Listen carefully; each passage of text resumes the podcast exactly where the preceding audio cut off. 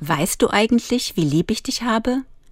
Kennen Sie dieses Kinderbuch von Sam McBratney, wo sich zwei Hasen zeigen, wie lieb sie sich haben? Ein Bilderbuch voller Scham und Wärme, so richtig zum Knuddeln. Der kleine Hase hat den großen Hasen lieb. So lieb hat er ihn und breitet seine Ärmchen aus.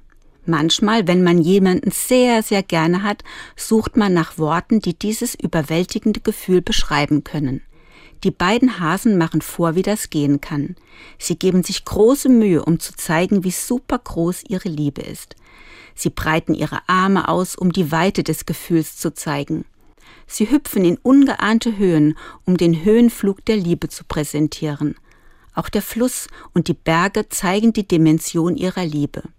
Zum Schluss kommen sie zu der Erkenntnis, dass sie sich bis zum Mond und wieder zurück lieb haben. Denn das ist sehr, sehr weit. Das ist gut so.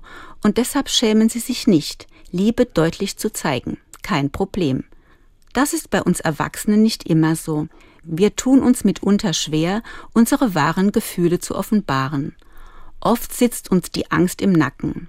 Wird meine Liebe erwidert? Werde ich ausgelacht? Kann ich mich zeigen, wie ich bin?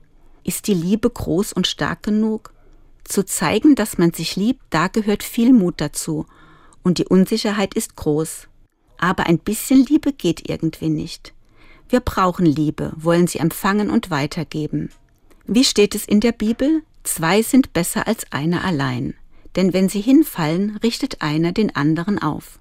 Liebe bis zum Mond und zurück.